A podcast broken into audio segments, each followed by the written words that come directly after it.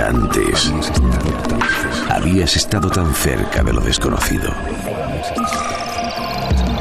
Milenio 3. Cadena Ser.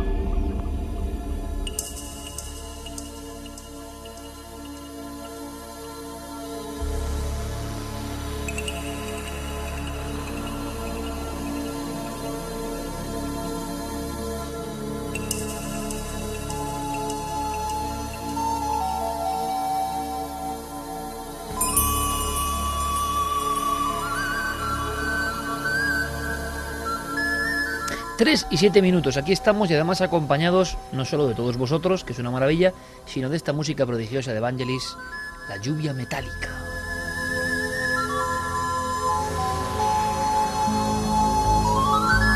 Ideal para dar por lo menos una nota de algo que no ha tenido mucho eco, pero ahora los que saben de los astros hablan, dicen que el eclipse de mañana es importante, que no es frecuente y que tiene muchas veces interacción o relación con ciertos procesos. ¿Será cierto?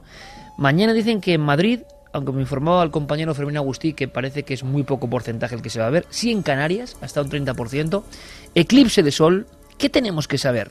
Vicente Casaña, yo creo que un astrólogo honrado y con conocimientos, nos habla de este fenómeno que, por ejemplo, ya que hablamos de las urdes, ¿cómo sería interpretado, no? En las propias urdes al principio de los tiempos, pues como en muchos pueblos, ¿no? De todas las culturas y civilizaciones. Eclipse, ¿por qué es importante? Eclipses híbridos, pues hay a lo mejor unos 10 en todo un siglo. De hecho, no habrá otro eclipse híbrido hasta el año 2031. Lo interesante es que se ve desde España y esto lo hace más excepcional porque por aquí, por España, no se verá otro eclipse total de sol hasta el 12 de agosto del año 2026.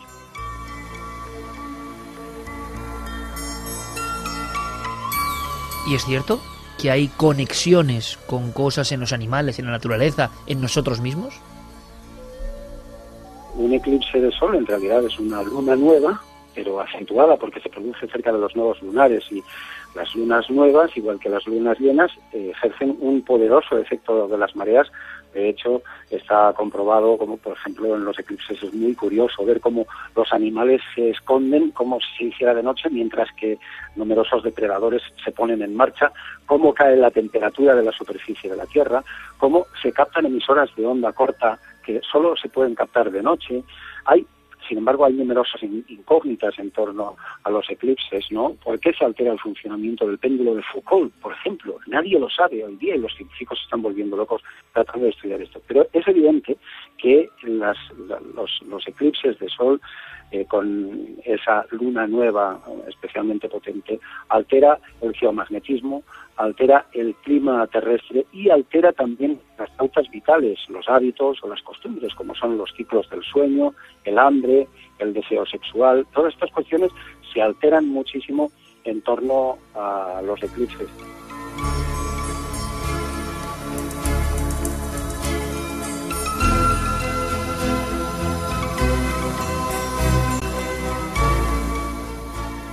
¿Qué quiere decir todo esto? Pues que evidentemente estamos más vinculados a la naturaleza, a la macro naturaleza de lo que pensamos. ¿Cuántas cosas intervendrán en nuestros procesos internos sin que lo sepamos, sin que miremos a ello? Es una de las grandes paradojas de nuestro tiempo, ¿no? Miramos mucho hacia la tecnología como debe ser, pero lo venimos hablando toda la primera hora y media. Esa conexión interna se resume incluso a nivel de que las mareas, los eclipses, los vientos, los sonidos, todo nos influye. ¿Aprenderemos algo en torno a de qué forma estamos predeterminados por movimientos incluso cósmicos? Bueno, lo que hay es mucho movimiento en torno a algo. Miramos nuestro reloj ahora mismo, son las 3 y 10. Enseguida conectaremos, porque quizá haya llegado ya a ese pueblo muerto, Javier Pérez Campos. Pero mientras tanto, dándole un poco de tiempo para llegar por carreteras bastante intransitables a estas horas, vamos a hablar de un auténtico escándalo. Con toda la forma de Santiago Camacho, claro. No puede ser otra historia. El espionaje se ha convertido en algo de uso común. Espionaje internacional, espionaje global. Mm, los grandes buscadores. Llamadas de teléfono, bueno, compiladas a millones vigilando. ¿Quién nos vigila? ¿Por qué? ¿Qué está ocurriendo? ¿Qué dicen los que saben de las tramoyas de las cosas? Santiago Camacho.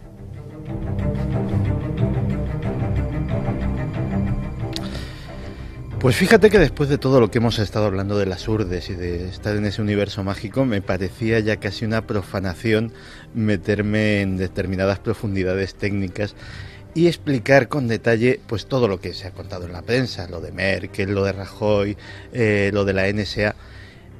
Así que casi lo vamos a obviar.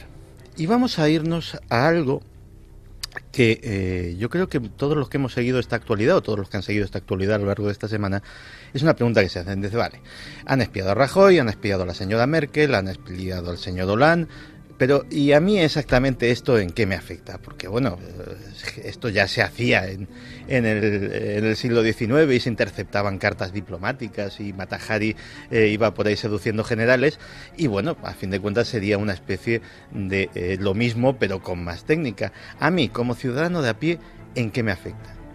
Pues, caballero, señora, señorita, le afecta en muchísimo más de lo que cree.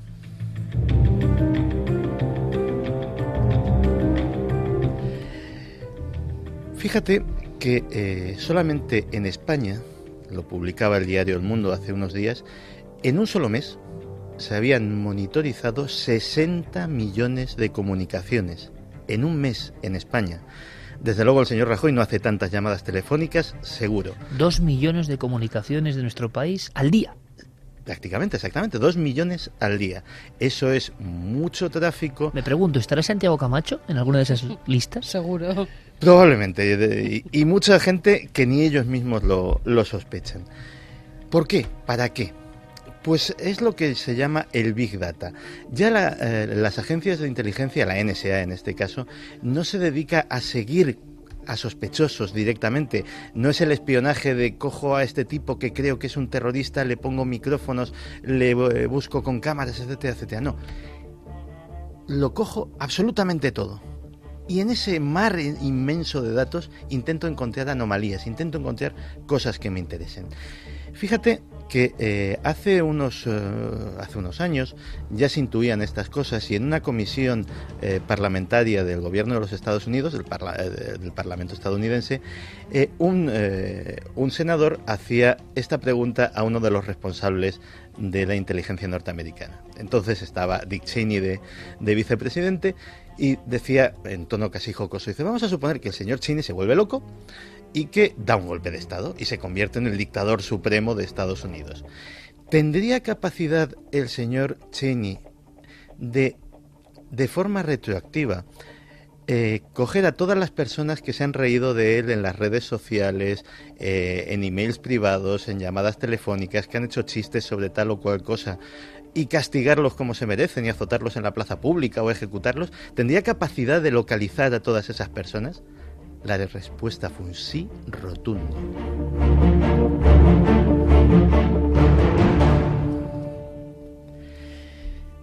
Y es que eh, si fueran solo los gobiernos, y ya es grave, pensemos que esta tecnología, que es una tecnología desarrollada por empresas privadas, que se la venden al mejor postor.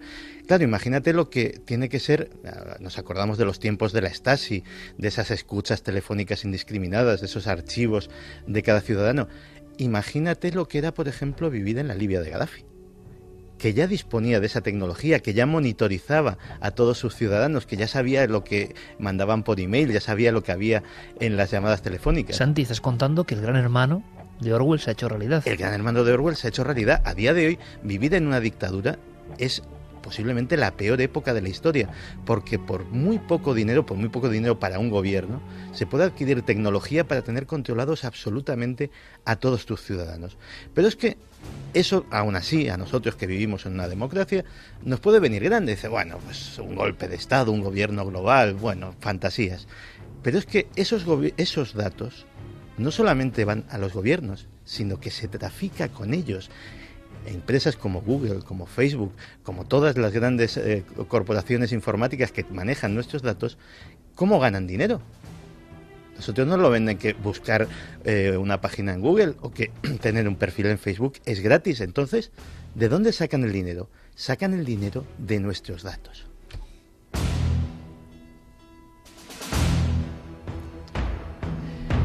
Cada vez que accedemos a uno de estos servicios, hay, hay una cosa que se llaman términos y condiciones de uso.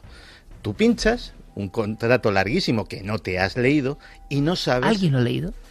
no está hecho a propósito para que no se lea. Está eh, puesto en un cuerpo determinado, muy pequeño, siempre en mayúsculas, de tal manera que visualmente tú lo que aprecias no es un texto, es una textura. Te cuesta muchísimo trabajo, no, eh, no invita a leerlo y está hecho así de una forma premeditada. Y no sabes lo que estás firmando, porque estás firmando. Fíjate que en 2009 Game Station, que era una, que es una empresa, una empresa británica que se dedica a los videojuegos, a, venderlos, a, a este tipo de cosas, pues en los términos y condiciones de uso eh, puso una cláusula realmente abusiva. Esa cláusula decía que al aceptar eh, y al pulsar el leído y acepto, entre otras muchas cosas que había en los términos y condiciones de uso, eh, cedías a la empresa el derecho eh, eterno a reclamar sin ningún tipo de, de salvaguarda por tu parte tu alma inmortal. Le estabas vendiendo el alma. Lo habían colocado ahí. Eh, lógicamente era una broma, pero en el poco tiempo que tuvieron eso, se hicieron con algo así como 10.000 almas inmortales que publicaron el listado de nuestra, vuestra alma es nuestra, y también era una forma de concienciar a la gente de hasta qué punto nos comprometemos a cosas que ni sabemos. ¿En qué nos puede afectar? En Estados Unidos hay mucha gente que está viendo, por ejemplo, las cuotas de sus seguros de vida alteradas. Oiga, ¿por qué me han subido la cuota de mi seguro de vida? Pues porque resulta que sus datos de navegación en Google, que las cosas que pone usted en su perfil de Facebook, etcétera, etcétera, nos indican que tiene usted hábitos insanos, que usted ha empezado a fumar, que usted ha empezado a beber, que usted compra mucho alcohol, que usted eh, se dedique, que usted conduce de forma temeraria. Entonces nosotros cogemos y le subimos la cuota del seguro.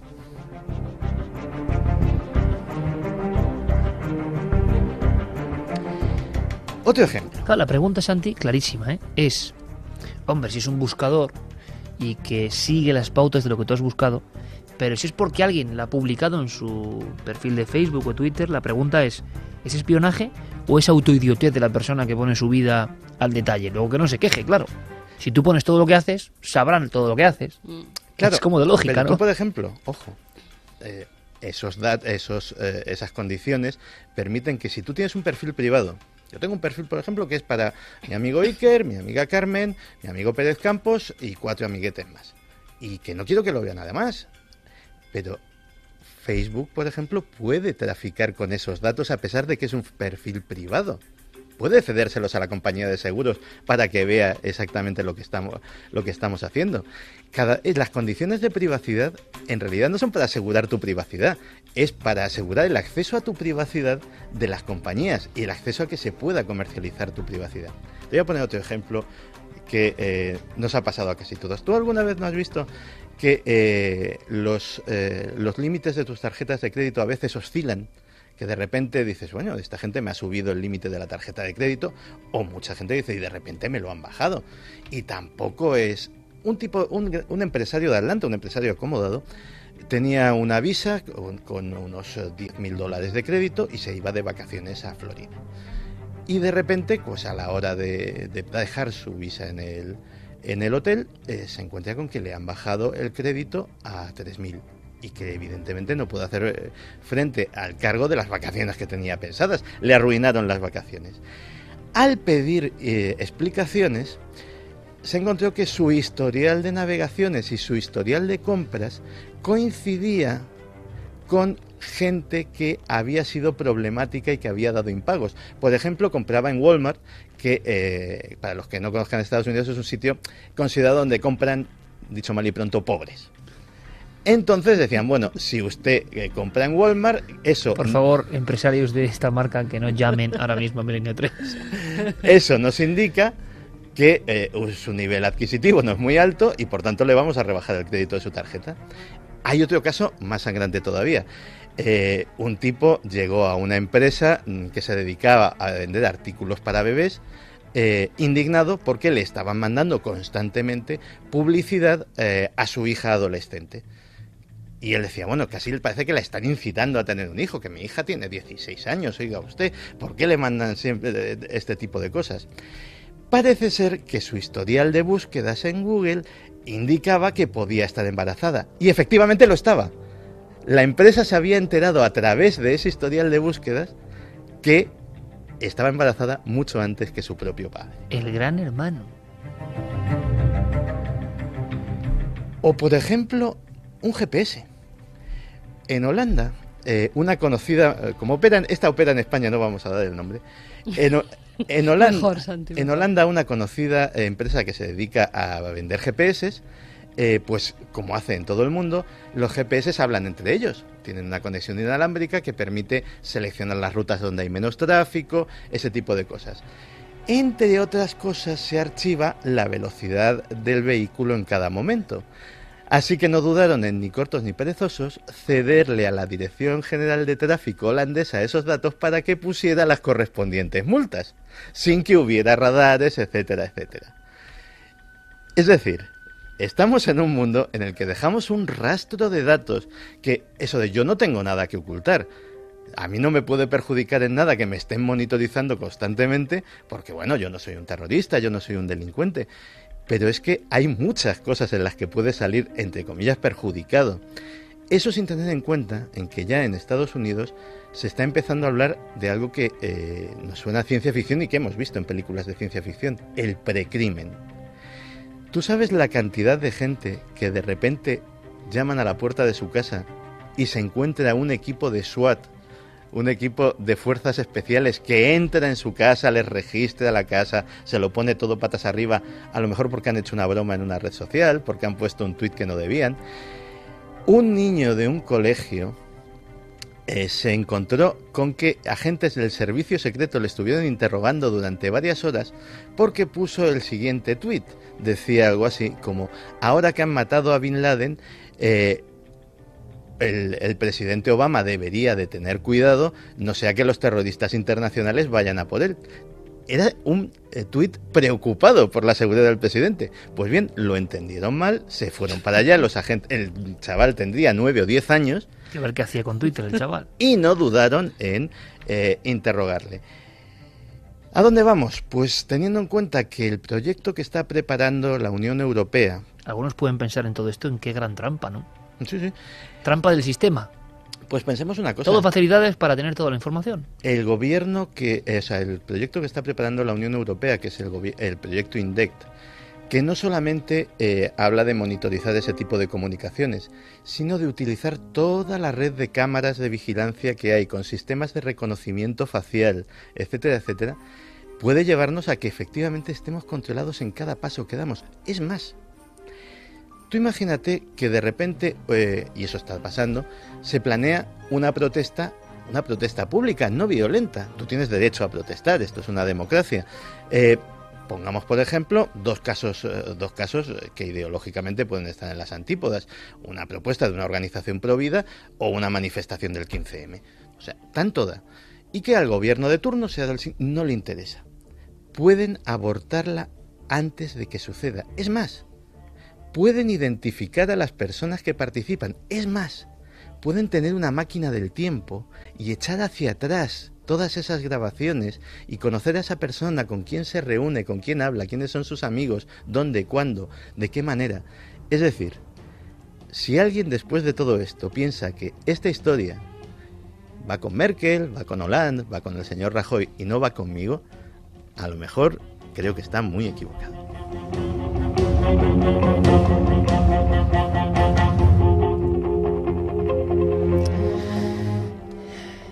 Pero qué grande es este Santiago Camacho, ¿eh? que nos deja, nos deja. Ahora, eso sí, don Santiago, aquí en el ordenador aparece que tenemos abajo, abajo aquí, sí, eh, una llamada. Señor director general de Walmart España, que pregunta por usted. ¿eh? Yo en Estados Unidos he comprado mucho en Walmart, ¿eh? normal. Pero porque yo soy cutrecillo por- de por sí. De todas formas, yo siempre lo digo, ¿no? Es un lujo contar con Santiago Camacho que nos cuente estas cosas tan sencillas y que nos azuce así un poco el cerebro, ¿no? Y nos demos cuenta de dos posiciones. Qué bonita es la tecnología, qué cosas buenas nos permite, pero hay también como la trampa del demonio, ¿no? Ponga usted su vida aquí, que es muy bonito. Ahora luego, no me reclame. no me reclame. Ya ha puesto su vida y su vida ya, de alguna forma, no le pertenece. Sí, paradojas, pero ¿eh? también esas cámaras de seguridad que nos vigilan a todas horas, esos ojos de Mm. gran hermano que parece que están por todas las grandes ciudades, están ayudando a resolver también También, muchos también, crímenes. claro, Gracias claro, a ellos hemos podido conocer los últimos movimientos de presuntos asesinos. Claro. Lo tenemos ahora con la niña de Santiago. Se están Claro. investigando precisamente todas las cámaras porque paso a paso se puede saber por dónde ha ido una persona en los últimos momentos. Seguro que esto va a motivar mucha, ¿eh? mucha información, mucha sensación. Todos estamos vinculados de alguna forma, ¿no? Hablábamos de ese 8 nave del misterio, que va a ser el hashtag importante en los próximos días. Ya está ahí Sergio, que parecía que estaba de juerga de Halloween y ahora vuelve y está poniendo ahí. Sergio Fernández. Pinedo, jefe de imagen de Cuarto Milenio. Fíjate qué cosa más. He pensado yo incluso en llamarle, pero sé que al esto no le gusta. Santiago Camacho, Carmen Porter, Sergio Fernández e Iker Jiménez, los únicos supervivientes del día 1 de De Cuarto Milenio, ¿eh? Mm. Se dice pronto, ¿eh? Ahora la cadena cumple ocho años, pero hay un programa, esto pueden decir, ah, qué vanidoso eres, pero es la verdad, yo no digo más que la verdad. Somos el programa que puedo decir que estamos desde el primer día Mm. Y sabéis lo que os digo, que gracias a vosotros. Y en Cuatro van a sacar durante toda la semana también eh, cositas que tienen que ver con el aniversario de, de Cuatro, de la cadena. Si no es por la audiencia, si no es por mucha audiencia que comparte incluso Milenio 3 y Cuarto Milenio, nosotros no estamos en ningún lado. Nosotros estamos donde nos ponen los únicos que de verdad deciden, el público. Y eso sí que es difícil e insobornable. Así que, abriendo un poco esta efeméride de los ocho años, gracias. Porque diciendo solamente ocho años y nueve temporadas, si hablamos de televisión yo no- tengo que decir nada más. Los que saben de televisión ya saben lo que significan los dos datos. No hay que añadir ni una sola letra. Pero lo más importante es la buena gente que nos ha permitido seguir en este milagro a contracorriente. A contracorriente mm, de todo, incluso dentro del sistema televisivo. Qué maravilla y gracias, gracias por supuesto a la cadena que ha apostado por nosotros y vamos a celebrarlo, ¿os parece? 8 Nave del Misterio, una idea de nuestro jefe de imagen y que Diego Marañón y Guillermo León potenciarán, como saben perfectamente, y con tantos y tantos amigos en las redes. Pero esas redes que tienen, pues como cualquier cuchillo, ¿no? Sus muchas utilidades. Quizá esta hora, Noel, 3 y 28, quizá esta hora haya llegado, siguiendo la senda, ¿no? De Ignacio de Arcelo, Ignacio Carral, Maurice Leyendre, Ferrés, Salinas, Juan Antonio Pérez Mateos, tantos viajeros jurdanos, que no creo que hayan estado de noche en el sitio donde está Javi, seguro. Porque hablábamos de un pueblo muerto. Por lo menos queremos tener una foto de ese pueblo muerto donde prosiguen las investigaciones. Javier, compañero, buenas noches. Muy buenas noches, Iker. Mucha gente nos pregunta por tu voz, si es que tienes mucho frío o realmente estabas muy impresionado. Sí, O amba- o ambas poco de las cosas. dos cosas. La Porque gente estar a decía las que del estabas un, cementerio. un poco acongojado. Sí. por decirlo- Bueno, vosotros, vosotros me conocéis y sabéis que, que sí, hay lugares que me impresionan y no me avergüenza reconocerlo. Como en medio debe de ese, de ese camino entre, entre ese cementerio de Aceitunilla y, y Nuño Moral, donde nos llevan días diciendo no se os ocurre ir allí, no se os ocurre ir allí, pues imaginaos estar allí en esta noche, además tan cerca de la noche de difuntos. ¿Has sabido algo de los pasos de la alimaña que rondaba? Pues hemos estado José Alberto y yo indagando por la zona, hemos subido a la parte donde escuchábamos los pasos y bueno, no hemos visto ningún animal, pero sí hemos visto que hay casitas eh, por ahí cerca con, con algunas, eh, pues, unos patios, digamos, y puede ser pues que hubiera por allí algún, algún tipo de animal. Es lo más normal, ¿no? ¿Estás en Cavaloria? Sí, estoy en Cavaloria, en el pueblo muerto, al lado, eh, al pasar nada más pasar Río Malo de, de abajo y, y al lado de, de- del, del río que escuchamos a lo lejos. Y te puedo decir que además ayer estuvimos en el pueblo de Río Malo de arriba, que está a varios kilómetros de aquí, y hubo una historia que me dejó muy sorprendido, que me dejó sobrecogido, porque dicen que allí en ese pueblo solo habitan tres personas, solo hay tres habitantes, y el resto del pueblo está también abandonado, prácticamente. Y allí nos decían que ese pueblo, que Río Malo, había recibido ese nombre precisamente porque pertenecía a dos hermanos que se habían peleado por el agua del río, porque no había otro agua por allí, y habían terminado envenenando la- el agua hasta matarse el uno al otro. Eh, esta historia yo no la conocía, pero claro, encaja perfectamente con, con la toponimia, ¿no? Con el nombre. Hay Río Malo de abajo y Río Malo de arriba, y el Río Malo de arriba es como un lugar donde yo recuerdo, cuando lo conocí en su día, pasaba el camión de la carne cada semana, otro mundo, ¿no? Muy aislado, muy aislado. Y donde estás ahora es un lugar, como tantos otros, por ciertas circunstancias, que se quedó sin nadie, no otras personas, sin un alma. Y parece que solo el misterio, las apariciones o cosas similares rondan por ese lugar, ¿no? Sí, ni un alma, porque hace décadas el pueblo tuvo que ser abandonado por miedo a que al construir el pantano de Gabriel y Galán, pues eh, el pueblo pudiera quedar anegado por el agua del embalse y precisamente por eso lo abandonan. Y ahora está en completa soledad, eh, las ruinas, solo quedan las ruinas de las casuchas hechas de piedra y de, y de pizarra, está todo lleno de escombros y es un lugar que también impresiona precisamente por la soledad de la zona, aunque se encuentra más cerca de una urbe, que es ese río malo de abajo, es un sitio, como digo, completamente abandonado, con las casas que solo conservan la estructura, las raíces de los árboles se meten entre medias de las, de las ventanas. Y justo aquí, Iker, ocurre también una de esas historias que hablábamos antes de muertes, eh, pues a causa del misterio, ¿no? En este caso la víctima fue Pelayo Crisótomo. En el año 77 aparece una especie de vendaval, una fuerza, él dice que le teletransporta prácticamente, que le arrastra desde el pueblo de las Herías hasta este lugar, hasta el lugar donde me encuentro ahora mismo. Y es una fuerza descomunal y misteriosa porque solo él eh, se siente, bueno, es arrastrado por ella. Y al final, Iker, después de que este hombre, de que Pelayo viviera esta experiencia, le marcó tanto que a los dos días acabó quitándose la vida colgándose de un puente. El aspecto desolado, el lugar remoto y las historias que fluyen y continúan. De momento vosotros no os habéis topado con el misterio directamente, ¿no? A nivel de luminarias, de sonidos, solo de testimonios, de momento, que queda mucha noche, ¿no? Sí, de momento solo hemos recogido testimonios, pero desde luego Iker yo me ha llevado una enorme sorpresa al ver que eran decenas de ellos que fluían de forma absolutamente natural. Es cierto que, por ejemplo, en Río Malo de Arriba nos encontramos cierta cerrazón a hablar de estas cosas, nos reconocían que habían oído historias de fantasmas, que las conocían perfectamente, pero no querían hablar de ellas.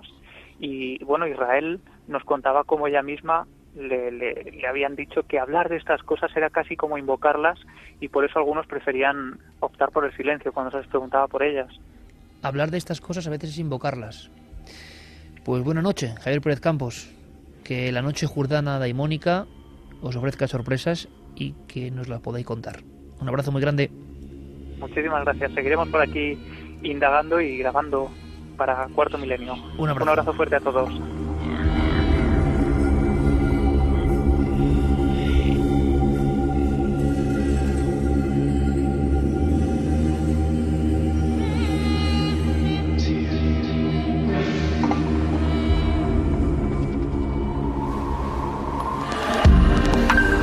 Nunca antes habías estado tan cerca de lo desconocido.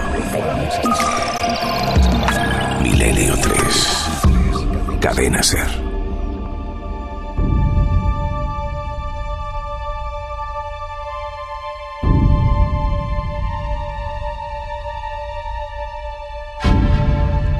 Tres y 35. De pronto la nave se ha posado en un lugar muy lejano, de las urdes perdidas y remotas, pero en nuestro país, unos cuantos miles de kilómetros.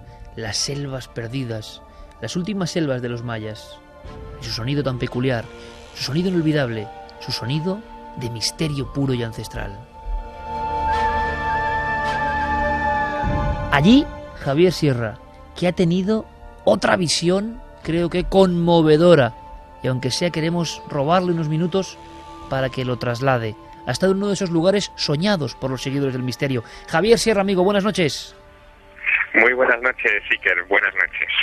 Estoy al lado de, fin, de una ventana donde estoy viendo llover aquí en, en Palenque, en el estado de Chiapas, en México, eh, a apenas mil metros del templo Templo de las Inscripciones, donde hace 61 años Alberto Ruz Luiller descubrió, pues yo creo que, el, en fin, el, gran emplazamiento, el gran hallazgo de la arqueología eh, americana, que fue la tumba de Pacal. ¿Quién no ha oído hablar de la losa de Palenque, Iker, en nuestros temas, no? Claro, nosotros Pues, hemos escuchado hablar del astronauta de Palenque, Javier. De Palenque. Bueno, pues ese astronauta, o, o lo que fuere, eh, lleva cerrado al público muchos años, porque en el año 2000 el Instituto Nacional de Antropología e Historia decidió clausurar la pirámide por los problemas de humedad. Eh, llueve dentro de la pirámide, aunque fuera este seco, eh, para que te hagas una idea de, la- de las condiciones, en fin, de- delicadas de su estado. Y no han dejado entrar desde hace mucho tiempo a nadie en el Templo de las Inscripciones. Bueno, yo ayer tuve el privilegio de bajar esos eh, esos tramos de escalera que despejó piedra a piedra Alberto Ruz Luiller en 1951 de acercarme a esa puerta triangular eh, espectacular que todos hemos leído y visto en los libros relacionados con estas cuestiones desde hace años y darme a ver eh, la, la losa de Palenque.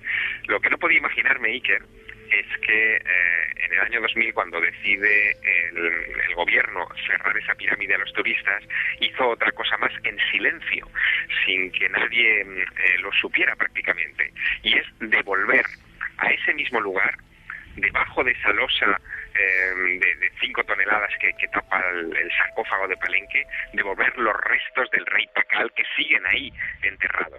Han estado ahí a pocos centímetros de mí eh, hace, hace escasas horas.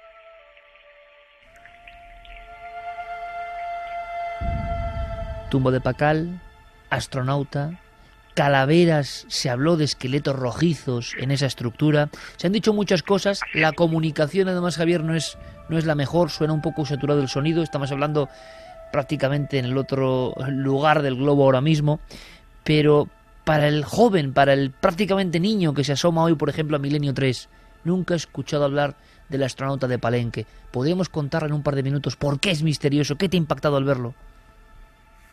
Bueno, lo que lo convirtió en misterioso no fue solamente su hallazgo, que es sensacional, es único en la historia de la arqueología mesoamericana. No se ha encontrado en ninguna otra pirámide de las cientos que hay en toda América un lugar como ese, eh, bajo la estructura de- del propio cuerpo de la pirámide, con un enterramiento así. Pero lo que lo convirtió en, en punto de referencia fue el primer libro de Eric von Daniken, publicado en 1967, 16 años después del hallazgo, en el que eh, Eric von Daniken decía que el personaje representado en esa losa, en ese bajo relieve, eh, que tenía aspecto de, de maya, en realidad era un astronauta. Y efectivamente lo parece, es decir, es un personaje que está ahí tumbado, manejando palancas, o lo que parecen palancas, escapándose de lo que parece eh, un fuego de combustión por debajo de su cuerpo, y ese cuerpo, ese fuego de combustión, esos signos, esos glifos eh, sobre los que todavía hay mucha controversia, son los que yo he podido, en fin, examinar con la ayuda de los arqueólogos en estas últimas horas. Pero te contaré otra cosa. Quizás sea porque hoy todavía es en México el Día de los Difuntos, eh, o porque el ambiente aquí está eh, realmente enrarecido con la lluvia, los relámpagos, los truenos. Eh, la verdad es que los arqueólogos se han sincerado mucho conmigo, me han contado historias que me llevo a España y que os contaré con calma, pero historias que hablan también, historias que hablan de fantasmas en esa zona. ¿eh? Fantasmas en la zona Eh, de Palenque, en la zona de la pirámide mítica. Mira, Iker, tú no sabes, yo no lo sabía, que Alberto Ruz Luyer, el arqueólogo que descubrió en el año 51 la losa de Palenque, duerme su sueño eterno a unos metros de las escaleras del Templo de las Inscripciones. Y los custodios, que es como llaman aquí a los guardias de seguridad del complejo, lo han visto pasear entre las pirámides, no en una ocasión, sino en muchas. Bueno, esto merece una investigación especial. Por cierto, ¿quién estaba debajo de la losa que parece un astronauta? Se ha hablado mucho, aunque sea en un minuto, Javier, de las peculiaridades de ese esqueleto bajo una losa de miles y miles de kilos en una construcción como no hay nada igual. Muchas personas vieron a un difunto diferente al resto. Sí, porque es un hombre que se enterró completamente cubierto de cinabrio. El cinabrio es una sustancia muy tóxica que, tuvo que manejarse con muchísimo cuidado porque simplemente el toque con la piel eh, ya, ya causaba envenenamientos. Y este, este hombre era un hombre de unos 70 de altura, eh, con una estructura ósea y, y, en fin, una longitud de cuerpo que no era la que correspondía a los mayas de la zona. Parecía alguien venido de fuera, un extranjero, pero no es eso lo que mm, se ha querido descifrar de los glifos. Hay mucha controversia a ese respecto y esa controversia todavía dura. Lo que sí que te puedo decir es que en la pirámide de al lado, hace no muchos años, en 1993, se descubrió la esposa de este gobernante, la Reina Roja. También he podido visitar su tumba, también estuvo cubierto su cuerpo con cinabrio, también parece extranjera y el misterio aquí se multiplica sobre de dónde vino el hombre de Palenque. ¿Qué es lo que más te ha llamado la atención de esa losa en concreto, Javier? ¿Cómo, perdón? ¿Qué es lo que más te ha llamado la atención de esa losa que ha dado la vuelta al mundo, pero al verla directamente? Un detalle, una imagen. Pues mira, lo más impactante, desde luego, es que es, su volumen. Eh, prácticamente llena la totalidad de la habitación eh, subterránea en la que se encuentra. Y un pequeño detalle que, a mí me ha, me ha hecho sentir escalofríos. Al fondo de la sala, yo esto no lo había apreciado en las fotografías eh, ni en las imágenes, al fondo de la sala se encuentra una especie de umbral, un umbral que va a ninguna parte, que, que se interrumpe por, por, por el estuco con el que fue sellado toda esa habitación, una puerta falsa. Pero esto es algo que mm, no pertenece a la cultura maya. las puertas falsas se encuentran en las tumbas egipcias, son las puertas que los difuntos egipcios utilizaban para cruzar al más allá, y ahí se encuentra esa puerta falsa que no se encuentra en ninguna de las otras pirámides mayas, desde luego de la zona de Chiapas, pero de ninguna parte de este país. Una puerta falsa, un umbral que va hacia algún sitio físico o transhumano, quién lo sabe. Una losa gigantesca para tapar la muerte y quién sabe si la vida de un personaje excepcional y diferente. Una pirámide única en la historia. El concepto de astronauta. Por si faltaban pocas cosas, apariciones, entre ellas las del arqueólogo que dedicó su vida y su locura a descubrir este extraño embajador para muchos de las estrellas.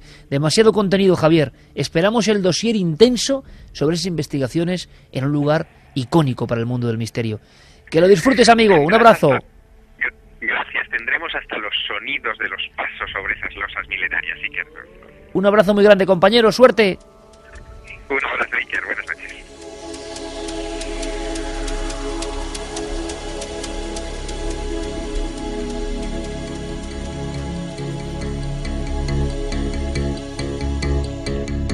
Suena ahora Dial Out. Yo, bueno, aquí sigo las instrucciones de Noel Calero, por supuesto. Si me pone esta música, quiere decir que viene Milenio 3 Responde. Sabéis que hay un mail concreto, milenio3 con número arroba cadenaser.com. Milenio 3 con número arroba cadenaser.com para lanzar vuestras preguntas. Y luego Fermín y Javier Campos las compilan y ahora podemos escuchar vuestra voz con vuestras cuestiones. ¿Cuáles serán esta semana vuestros retos al equipo de Milenio 3? Ahí va. Hola, buenas noches. Me llamo Ana, soy de Madrid. Me gustaría haceros una pregunta en relación a los fenómenos de los círculos en la Tierra. Estos que de repente aparecen, tienen varios metros de profundidad y nadie sabe cómo pasa. Eh, recuerdo que hubo un incidente en Estados Unidos con un chaval que desapareció en uno de estos. Me gustaría saber si siguen, eh, si siguen pasando, si han descubierto por qué se forman, pues nada, muchísimas gracias por todo y un saludo a, todos los integrantes de Milenio 3. Gracias a Ana. Eh, yo no tengo mucha más información. Contamos en directo la desgracia de aquel hombre que fue tragado por una especie de socavón. ¿sí? sí, pero estaba tranquilamente en su dormitorio. Mm. Y bueno, el, el, fenómeno parece ser que ahora mismo está un poco remansado. Es decir, no, yo también hace semanas que no oigo nada de eso. Pero eh, hay localizaciones, concretamente determinados bosques de, Rusia, donde sí se siguen encontrando, pero claro, estamos hablando de sitios aislados, no se sabe si son recientes o no. Es decir, donde va un excursionista y de repente se encuentra... Claro, ¿Cuándo ha ocurrido, no? Efectivamente, se encuentra en mitad del bosque pues un círculo de estos de, de entre centímetros... Es que eh, lo curioso es que desde muy pequeños, estamos hablando de diámetros de 20 centímetros, como si fuera un tubo de chimenea...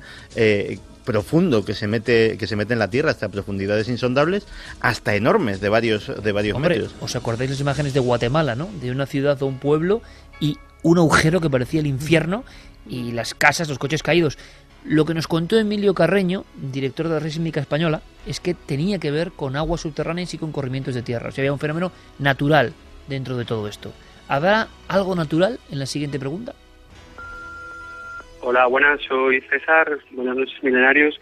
Eh, quería saber qué opinabais sobre el caso que ocurrió el 25 de julio de 1968 de avistamiento de ovni de Federico Ibáñez, que curiosamente es mi tío y yo pues estuve hablando con él y, vamos, que yo, muy objetivo no puedo ser, pero lo veo bastante creíble y quería saber vuestra opinión. Muchas gracias. Nuestro amigo hace referencia, César, a un caso que es emblemático, pero la mayoría de las personas lo conocerán, bueno, quienes les interese la ufología, vamos, quienes estén, estén tan locos como para que les interese la ufología como a mí.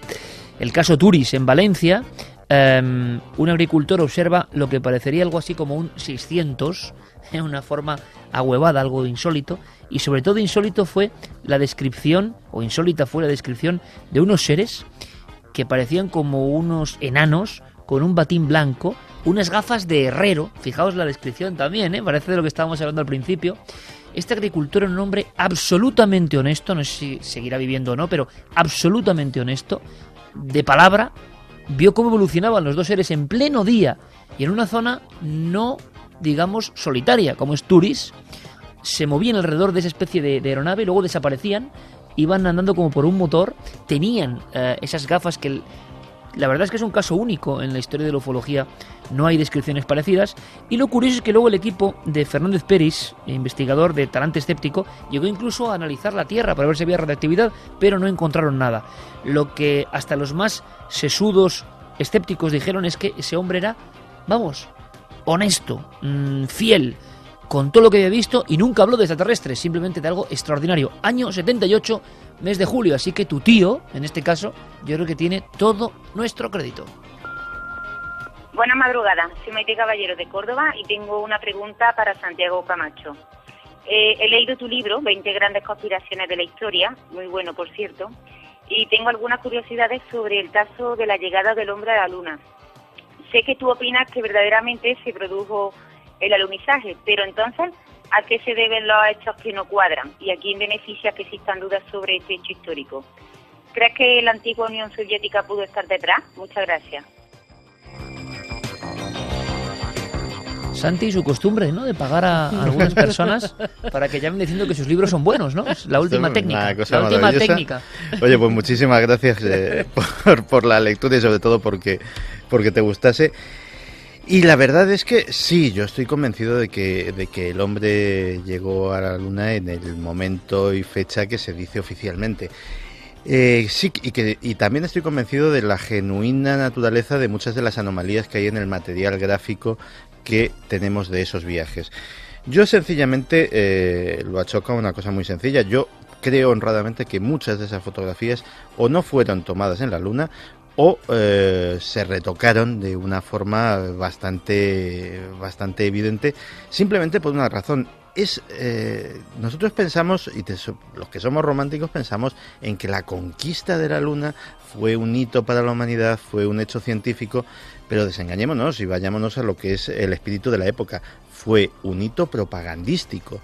Esas fotografías tenían que ser perfectas. Imagínate, por una sola casualidad, que eh, Armstrong llega a la Luna, vuelve a la Tierra y eh, van a revelar la película de su cámara Hasselblad que llevaba eh, en el pecho de- del traje de astronauta y descubren que los rayos cósmicos, que no es ninguna tontería, ha velado la película y no hay fotos. ¿Y qué hacemos? Pues a lo mejor resulta que tenemos que hacerlas en un estudio o tenemos que encargárselas a un técnico en efectos especiales. O vaya usted a saber. Desde luego eh, hay muchos puntos oscuros en, ese, en ese hito para la humanidad, pero desde luego hay una cosa innegable. El hombre ha llegado a la luna y ojalá vuelva pronto. Pues cuando son las 3 y 50 minutos de la madrugada, quiero anunciar algo. Bueno, no anunciar porque no está confirmado 100%, pero tenemos muchos elementos, ¿no? La semana que viene, en Milenio 3, puede que tengamos una entrevista de esas absolutamente increíbles. ¿Os imagináis escuchar a un hombre que ha pisado la luna, que su vida ha variado completamente, que se abrió al misterio por completo y que desde luego es un astronauta que cuenta algo que ningún otro astronauta puede contar? ¿Os imagináis a un astronauta en la luna, viendo la Tierra desde la luna, que sufrió la conciencia cósmica, que se enfrentó a la NASA por sus investigaciones y que cree profundamente en el misterio, en lo insólito?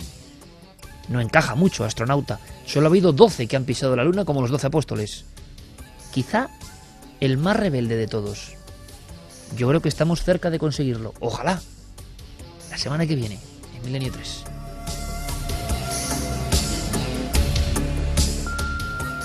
Hola, soy Rodrigo Fuente y quería preguntaros eh, acerca de la noticia que he leído en Internet. Eh, la Gaceta de Arizona, el 5 de abril de 1909, eh, menciona que se encontró una cueva en el Gran Cañón con gran número de, mo- de momias. Eh, citan a J.E. Kincaid y que ahora es zona militar y no se ha vuelto a hablar del tema. Y quería saber si era un fake de Internet o cómo ha evolucionado el misterio, si se sabe algo. Y nada, muchas gracias.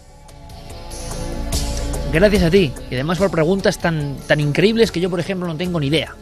Pero espero que alguien salve los muebles. Sí, esto surgió oh, en internet. Sí que es cierto que hay una noticia en la Gaceta de Fénix en la que se decía que en una cueva del Gran Cañón del Colorado se habían encontrado momias egipcias. Y no solo momias, sino también jeroglíficos. Bueno. Y eh, sí, un tanto extraño todo. Y sarcófagos también. Alguien lo había encontrado en 1909. Alguien que tenía que ver con el Museo Smithsonian de Washington. Ah, bueno, entonces. Bien. Hay un investigador en 1995 que eh, empieza a rescatar toda esta historia, llama al Museo Smithsonian y en el museo le dicen que no conocen ni a los que descubrieron esas cuevas, que no trabajan para ellos y que por supuesto no tienen ningún tipo de material en su museo. Con lo cual, ¿se descubrió no se descubrió? No se sabe nada más de esta noticia. Por lo menos no se ha podido demostrar nada que surgiera de, de esa supuesta cueva. Yo, yo tengo una teoría al respecto. Estamos hablando de una noticia de 1909 que existe, que es verídica y que efectivamente se pueden encontrar en los periódicos de la época. Eh, en las cuevas del Gran Cañón ha habido, y puede que todavía haya, puede encontrar, momias. Hay momias. Eh, allí habitaban. Pero no egipcias, claro. No egipcias. Allí habitaban eh, los Anasazi, habitaban los indios pueblo, gente que eh, edificaba. Bien con- misteriosos, ¿eh? Efectivamente, que edificaba con adobe y que tenía una escritura jeroglífica, ojo. Y que tenía una escritura jeroglífica. A mí, si soy un aficionado a la arqueología, no muy versado, no muy versado, eh, en, eh, en 1909 y de repente me encuentro con algo que puede, que es una momia con vendajes, que las, que las momias anasazi eh, se pueden encontrar vendadas, como puede Me ser estás una- hablando de una confusión. Efectivamente. Y me encuentro una serie de cosas pintadas en las paredes de esa cueva, pues puedo... Lo que pasa es que en internet ya empezaron a sacar a Anubis, por ejemplo, y otros claro. jeroglíficos egip- otros jeroglíficos egipcios y entonces ya se han mezclado muchas cosas. O, O sea- sea, se ha hecho de algo que pudo ser realidad, del descubrimiento de una cueva con momias, una historia que seguramente, menos claro, seguramente una confusión y un fake reutilizado como una tortilla paisana, ¿no? Sí. Vamos con la última cuestión de esta semana. Milenio 3 responde, milenio 3 con número arroba cadenaser.com. Hola, soy Juan Carlos y tenía previsto hacer un viaje este próximo verano para hacer el Camino de Santiago y mi pregunta es si hay algún libro o alguna documentación sobre el Camino de Santiago, sobre mitos, leyendas o misterios con el cual pueda hacer el camino desde otro punto de vista. Gracias.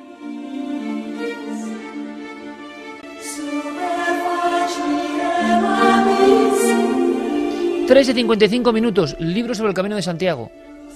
Eh, ¿Alguno recomendáis? Yo uno clarísimo. Gárgoles Yavidis. Iba a decir lo mismo.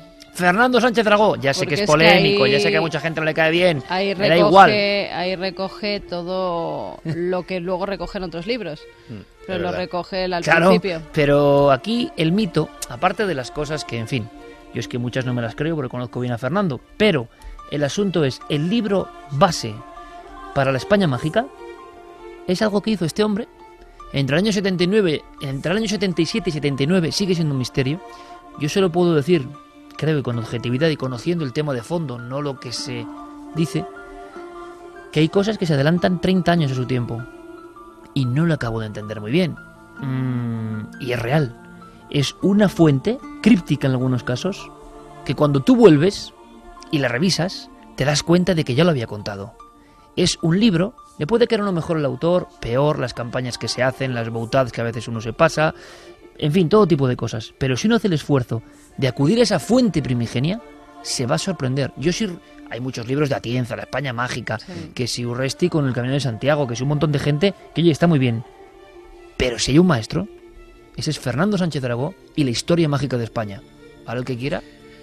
Yo además eh, recomendaría que eh, se acercasen precisamente porque eh, muchas veces eh, hacemos recomendaciones cuando se trata de vamos, vamos a hacer una guía del secreta, una guía. Sí, que ahora está muy de moda que cualquiera coja tres cosas y haga la guía. Y, y- y muchas veces cuando te piden la Sí, pero ninguno se adelanta 30 años, claro. Claro, pero es que a Curioso. Lo, que es a lo que voy. Eh, cuando te piden una recomendación muchas veces dices, pues mira, este libro que es muy asequible, este libro que es muy entretenido, este libro... Y a veces creo que hacemos mal. Creo que efectivamente recomendando el libro más asequible estamos haciendo flaco favor a la persona que se lo recomendamos. Y a lo mejor el sobreesfuerzo de leer... Son cuatro libros. Efectivamente. El, el sobreesfuerzo de leer una lectura un poco más densa puede compensar con un descubrimiento y con un enriquecimiento mucho mayor. Lo que pasa es que tú eres como yo, Santi, que los libros también cambian como cambia el autor y cambia el lector. Entonces, depende del tiempo en que te pillen, tú coges a Carlos Yavidis y no entiendes nada. Te has metido en el tema, lo redescubres cinco años después y te parece una maravilla, que a mí es lo que me parece. Una historia mágica de España fue Premio Nacional de Literatura y es un libro iniciático para quien se atreva. Terminamos con más mensajes que llegan en tiempo real.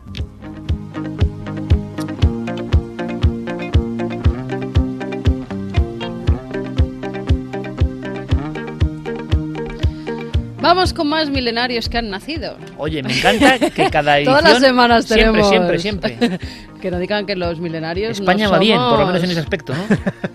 No somos proclives a tener hijos, ¿eh?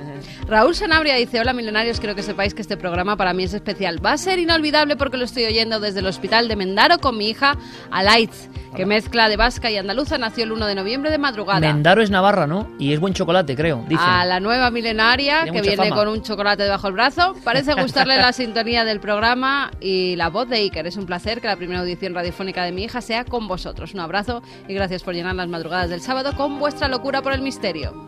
Bendición loca y milenaria. José Carlos de Madrid.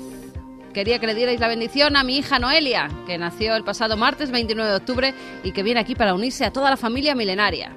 Pues dicho y hecho, bendición cósmica, que eso significa como que lanzamos por las ondas una cosa que es muy contracorriente, pero que es fantástica y mágica, desde luego. Llevando chicas. Ahora un chico. Bendición milenaria para un nuevo Iker. Un Así se Iker. llama, eso es. Qué tremendo. Está escuchando junto a su padre y su madre, Fran, de Mérida, eh, Los Misterios de las Urdes, tierra que seguro que conocerá pronto, ya que a mi mujer y a mí nos fascina. Pues fíjate, para toda esa gente nueva que llega, el gran misterio de la vida, esta música que es maravillosa, Star Platinum, que es un poco nuestro himno y que vamos a ir poniendo con estos Y mensajes. también Iker, gente que se ha marchado en estas mismas fechas, que han partido hacia otro viaje. Zenipul nos hablaba de su padre, que estos mismos días eh, pues ha ido ya en su viaje hacia el más allá. Bueno, la misma rueda del misterio en el fondo, el eterno continuar. Santi, Fermín, Noel, Carmen, mañana nos vemos en Cuarto Milenio. Ahí Ser muy estaremos. felices y un poco de energía positiva y buena. Feliz semana, amigos.